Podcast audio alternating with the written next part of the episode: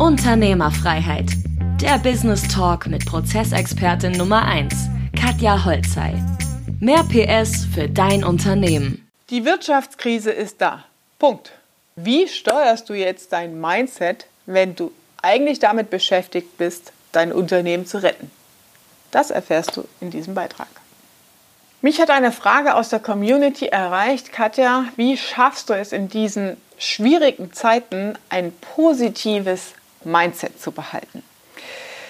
Zunächst mal ist es wichtig zu verstehen, wie die Steuerung mit Mindset überhaupt funktioniert. Ja, also du musst die Triggerpunkte kennen, dass du weißt, wo kann ich einen Hebel umschalten, wo kann ich was ausschalten und wo kann ich eine bewusste Entscheidung treffen, einen bewussten Umgang mit diesen schwierigen Zeiten, um selbst nicht im Tal der Tränen festzustecken und zu sagen, so, what the fuck, was ist da los? Ja, ich hatte auch solche Elemente, ja, das war ja, im Urlaub, habe ich dann, oh ja, mal wieder eine Tageszeitung und so und äh, lese die äh, Süddeutsche Zeitung, äh, Frankfurter Allgemeine, whatever, den Wirtschaftsteil.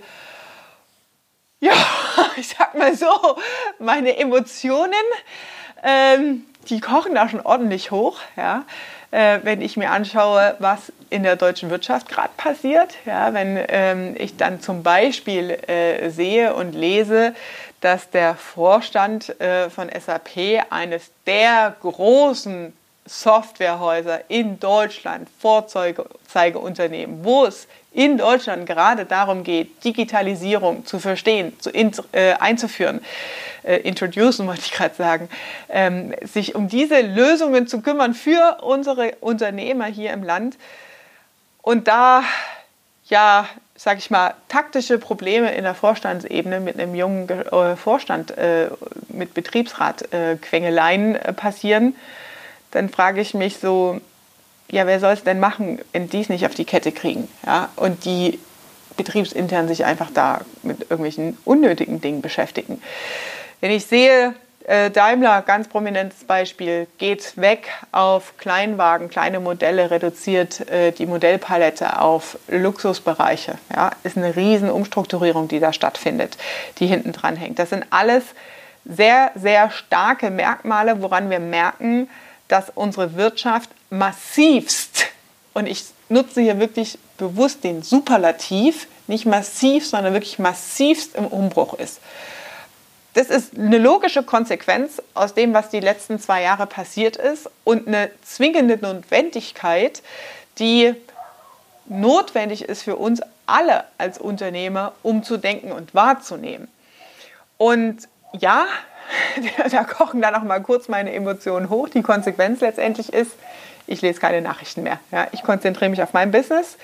Ich konzentriere mich auf meine Kunden, auf maximalen Kundenwert, auf unser Wachstum, auf unsere Branche, auf welchen Mehrwert kann ich meinen Kunden liefern und wie kann ich in solchen Situationen meinen Kunden helfen, statt meine Zeit und wir haben alle diese Sanduhr und die 24 Stunden und nicht mehr zur Verfügung. Hat sich irgendein Grieche in alter Zeit mal ausgedacht, wie unser Zeitsystem funktioniert. Das heißt, äh, ja, eine Beschleunigung, Verdopplung von Zeiten und so weiter haben wir immer noch nicht erfunden. Aber was wir wissen ist, worauf verwendest du deine Zeit? Wie definierst du deinen Fokus? Und wie definierst du ja, dein Mindset? Wie steuerst du deine Gedanken? Und vor allem, deine Energie, wo sie hingeht. Ja, also wenn ich das mal in, eine, in Zeit rechnen würde ja, und sage, okay, das war so eine Phase ähm, im Urlaub, da habe ich vielleicht zwei, drei Stunden äh, dann nochmal Recherche rein verwendet, dann rege ich mich drüber auf, erzähle was, reg mich schon wieder drüber auf, wenn ich dieses Content-Folge hier gerade drehe.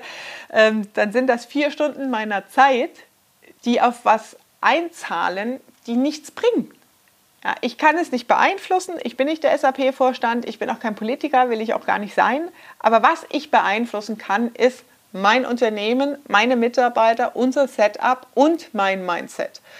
Und das, die Steuerung von Mindset funktioniert halt so, dass es Unterbrechung in eigener Sache. Wenn dir dieser Beitrag gefällt, dann abonniere den Kanal, aktiviere die Glocke und teile es vor allem unter Leuten, wo du sagst, dem bringt dieser Beitrag was. Und jetzt geht's weiter. entsprechende Triggerpunkte gibt, die uns Impulse geben. Das können über, kann über Bilder funktionieren, das kann aber auch ähm, über Text, über News, über Feeds funktionieren, über Nachrichten, über Menschen in deinem Umfeld, die Dinge an dich herantragen. Ja? Und dann zu, dich zu fragen, okay, was löst das in mir aus? Ja? Verfalle ich jetzt in Panikmodus? Lese ich noch mehr Nachrichten? Gucke ich mir die Kriegsbilder an? Ja? Denke ich, oh Gott, oh Gott, wo führt das hin? Und so und so viel Tote und das und das ist schon passiert. Ja? Und das nimmt einfach unsere Energie. Ja? Das heißt, das sind Dinge, wenn du dich öffnest dem, das sind wie Verkehrsunfälle mit diesen Staus, die dann einfach stattfinden. Wir sind Menschen und es gibt Triggerpunkte, die bei uns funktionieren. Und Nachrichten sind nichts anderes als in der Psychologie Dramen zu finden, um Aufmerksamkeit und damit eine hohe Auflagezahl, Einschaltquote etc. zu generieren. Das ist einfach erwiesen, wie Psychologie funktioniert.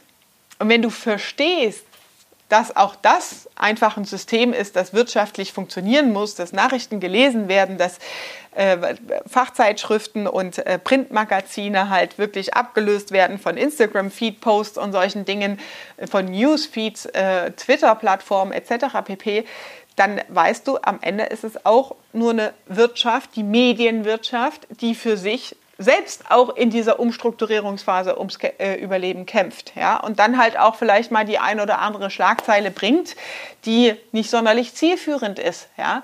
Nur die Frage ist, erstens, wo holst du deine Informationen her? Was sind deine Quellen? Zweitens, wie oft und in welcher Frequenz lässt du das zu, dass das einfach auf dich einprasselt? Ja, das heißt, ich habe solche Dinge alle nicht in meinen Kanälen nicht abonniert. Ja, ich kaufe auch keine Tageszeitschrift, ich höre und schaue mir auch keine Tagesnachrichten an, ja, weil ich verstehe, dass es halt bestimmte Medien und eine Medienwirtschaft ist, die hinten dran steht und die relevanten Dinge, ja, also sich mit Hypothesen auseinanderzusetzen, Politiker machen ja nichts anderes als debattieren den ganzen Tag. Es gibt Kurse, die die besuchen, wie man richtig debattiert, ja. Das sind alles Hypothesen, Zukunftsszenarien. Und solange Dinge nicht passieren und da sind, ja, ähm, und spürbar sind für dein Business, fange ich nicht an, Zeit darauf zu verschwenden.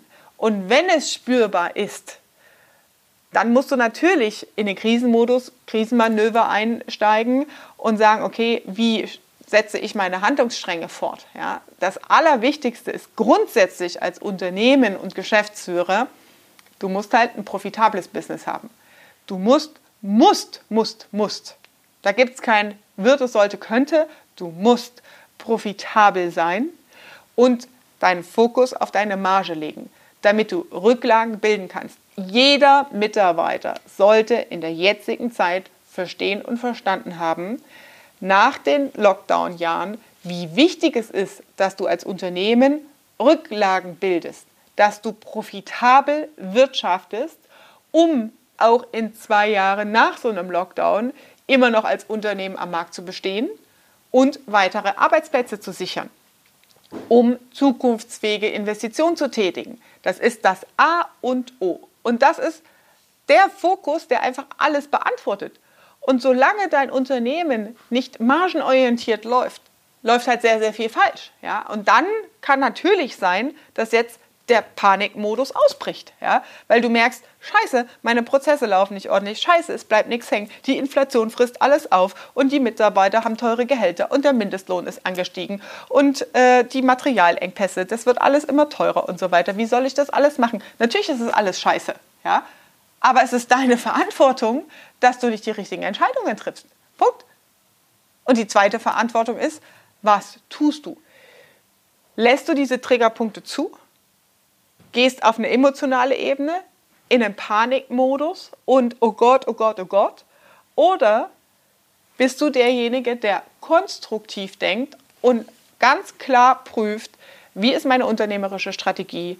Ja, was muss ich ändern? Wo gibt es Stellhebel die ich ändern kann. Ich habe vor Monaten mal was zum Thema Lieferengpassstrategie, alternative Handlungsweisen, was kannst du tun in konkret diesen Material, äh, Materialengpass-Themen ähm, aufgenommen.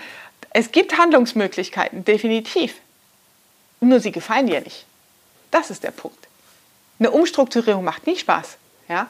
Also als wir äh, 500 Leute vor die Tür gesetzt haben, um einen Standort zu schließen oder Mitarbeiter umzuverlagern und Produktionsanteile ins Ausland zu verlagern, das ist nicht spaßig. Ja? Wenn du Diskussionen mit dem Betriebsrat führst und äh, da wochenlang Tumulte hast. Natürlich macht das keinen Spaß. Aber es ist deine Aufgabe, dein Unternehmen und deine unternehmerische Zukunft zu sichern. Wenn du es nicht machst, wer denn dann? Und dann ist es auch zwingend notwendig, unliebsame und Scheißentscheidungen zu treffen, auch wenn du es nicht willst, aber du musst dich für deine Firma, für dein Überleben verkämpfen. Niemand kommt um die Ecke.